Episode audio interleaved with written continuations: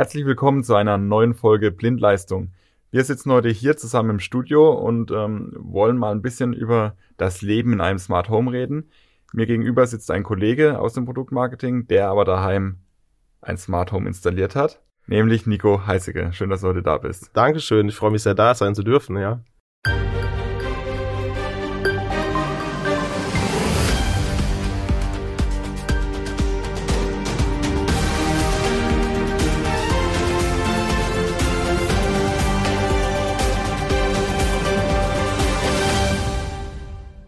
Ich möchte heute mal, weil es ja doch eine lockere Gesprächsrunde heute ist, ähm, mit ein paar Fragen starten, wo ich von dir einfach nur eins oder zwei hören möchte. Also ich gebe dir eine mhm. Auswahl äh, an Möglichkeiten, A oder B, und äh, du sagst dann, was es ist. Okay, ich bin gespannt.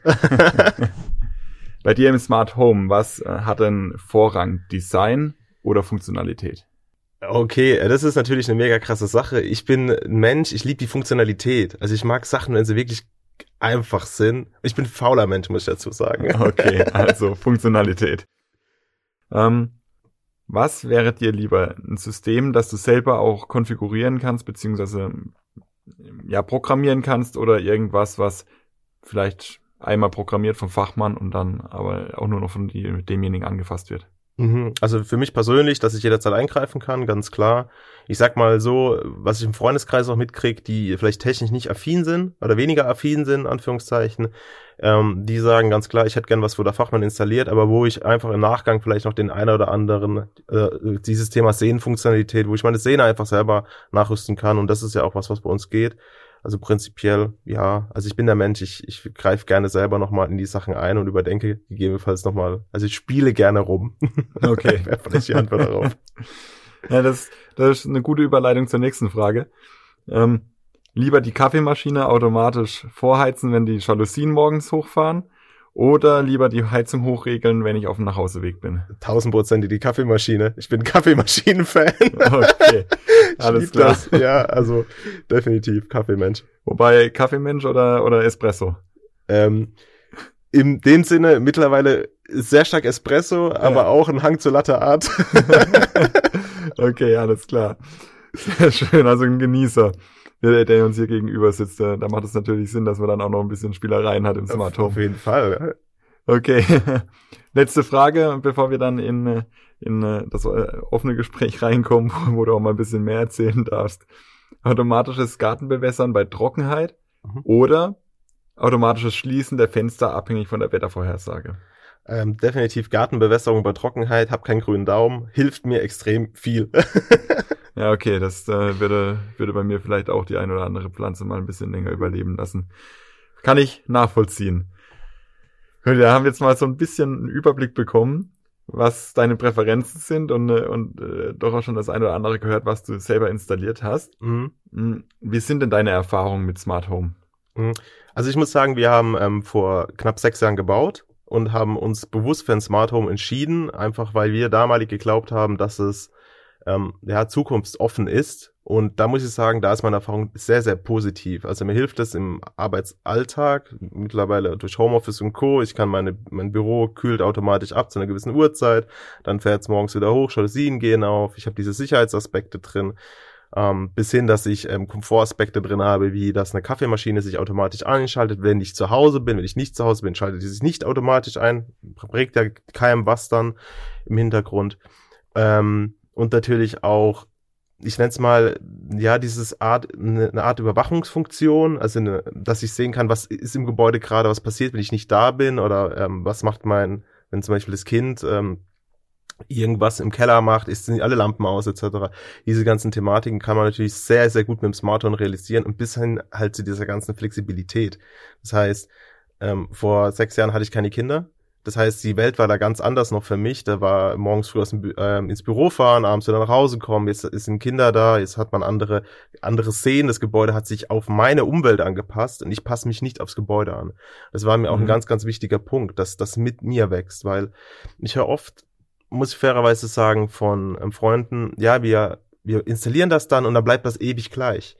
Und das ist, glaube ich, für ein Smart Home nicht das, wie ein Smart Home funktioniert. Ein Smart Home passt sich einfach dir an. Also du musst das im Endeffekt Das wäre vielleicht auch die Königsklasse, das würde ich mir mal wünschen, dass durch KI etc. das Smart Home irgendwann weiß, was ich wirklich will. das kann das noch nicht. Ich muss selber noch was tun, aber es passt sich einfach meinen Bedürfnissen an.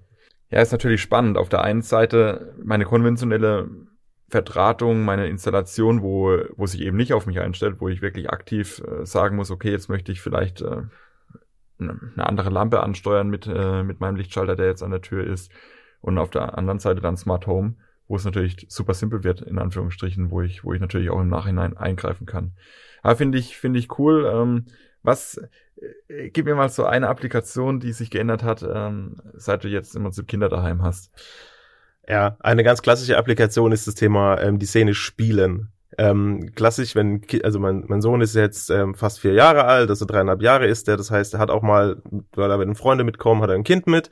So, und dann gibt's halt eine ähm, Szene, die heißt Spielen, das heißt, das Kinderzimmer wird halt vorgeheizt, die Lampen schalten sich etc. ein, vielleicht noch irgendwie die ähm, Lampen zum Kinderzimmer hin sind integriert, dass das natürlich ein Thema ist, das hatte ich vorher nicht, ganz klar. Ähm, und das ist auch mega wertvoll, sowas, weil du hast einfach das weg, du musst nicht hoch ins Kinderzimmer laufen, gucken, ist alles da, weil die, das ist einfach alles, was per Knopfdruck das Thema gelöst hinten dran. Okay.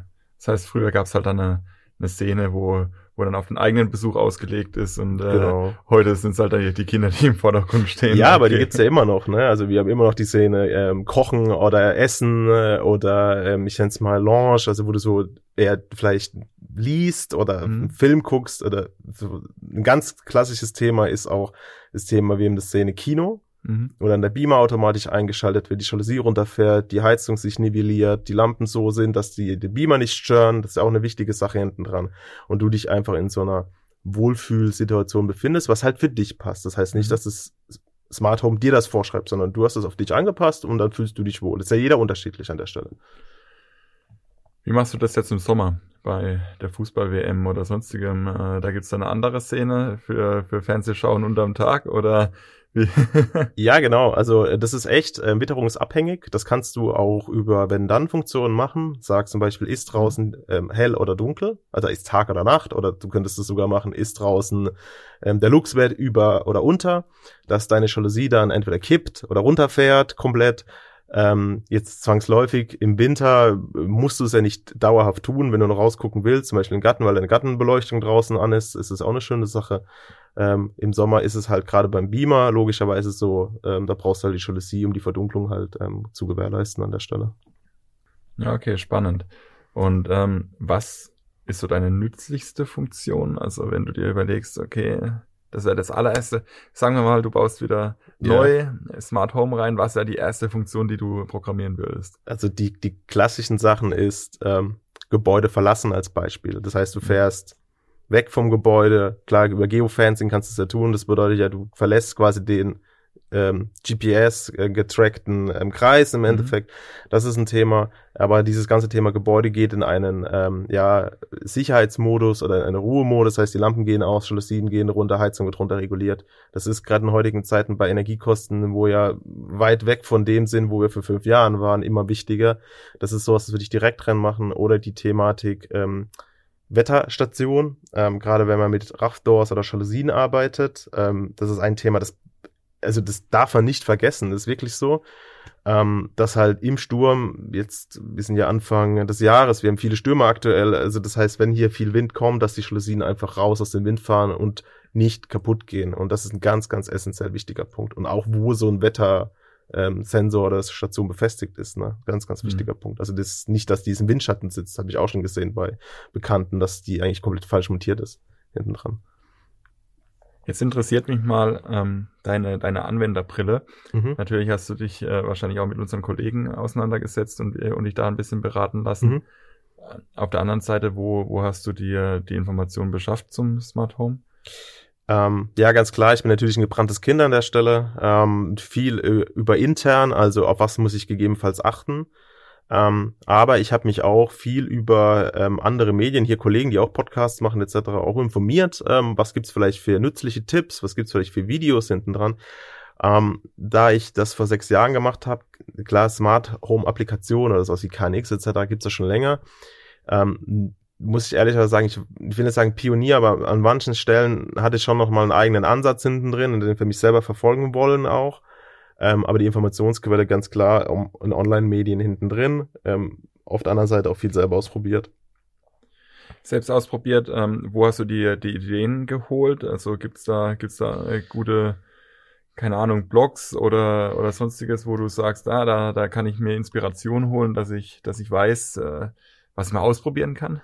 Ja, also prinzipiell die Ideen kamen von mir selbst oder aus, der, aus meinem nächsten Umfeld, also aus der Familie mhm. heraus, also aus einer Problemstellung hätte ich was gesagt sogar. Mhm. Also einfach das Thema, ich komme jetzt zur Kaffeemaschine zurück, ähm, dass die morgens halt eingeschaltet ist und die Lampen halt so sind, dass du einen Kaffee machen kannst. So, dass du nicht hingehen musst und jetzt, ich klicke jetzt irgendwo das, das und das, sondern das ist ja dann quasi weit weg von smart, sondern da bist du ja wie bei der konventionellen Ebene drin, sondern dass das einfach der, der Problemstellung gegenübergestellt ist und der Lösung endet. Und dafür ist das Smart Home prädestiniert dafür, weil es einfach diese, diese Möglichkeiten hat. Ich vergleiche das auch immer, das ist wie wenn du ähm, ein Bild malst. Es gibt die Bilder, wo du im Endeffekt äh, mal nach Zahlen machen kannst, also wo vordefiniert ist. Und es gibt ein Smart Home, das ist eine Leinwand. Das ist eine pure Leinwand, da kannst du alles drauf hinmalen, was du willst. Und ähm, das ist dir überlassen. Das liegt auch ein, ein Stück weit natürlich an deiner ähm, Kompetenz vielleicht auch, also was du machen willst, ein Stück weit auch natürlich an dem, wo du wirklich hin willst, also was du willst. Also dem User, also dem Kunden hinten dran ist überlassen, was er realisieren kann. Klar, du kannst natürlich nützliche Tricks auch online mittlerweile ganz gut finden. Da gibt's so ja. die, die lustigsten Smart Home Ideen, bis hin, dass der Roboter, wenn der abends äh, rausfährt und saugt, dann kommt irgendwie so eine Darth Vader Musik. Das sind natürlich diese ganz, ganz funny Dinger. Ob das einen nützlichen Charakter hat, keine Ahnung.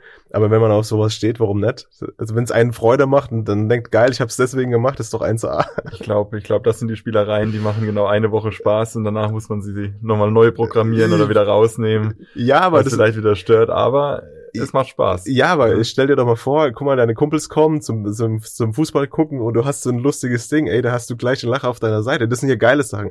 Heißt es nicht unbedingt, dass du dafür deswegen Smart Home einbinden musst, aber solche Sachen gehen halt halt auch, weißt du, wenn du bei so einem regnerischen, regnerischen Sonntag mal sowas mhm. ausprobierst, ist doch auch lustig.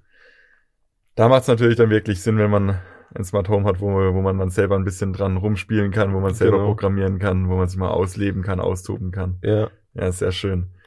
Gut. Was wäre denn so abschließend das, was du, was du unseren Zuhörern mitgeben würdest in Bezug auf Smart Home? Ja, also für mich ganz klar, also äh, Punkt eins, ich habe es nie bereut, eins zu haben. Ich würde es jedem wärmstens ans Herz legen. Es ist zukunftsoffen, das System.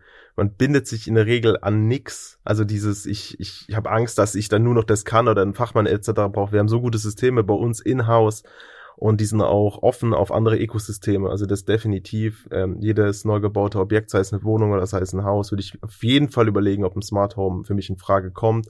Einfach geschuldet der Funktionalität und Komfort und Sicherheit. Diese beiden Aspekte sind ganz, ganz wichtig.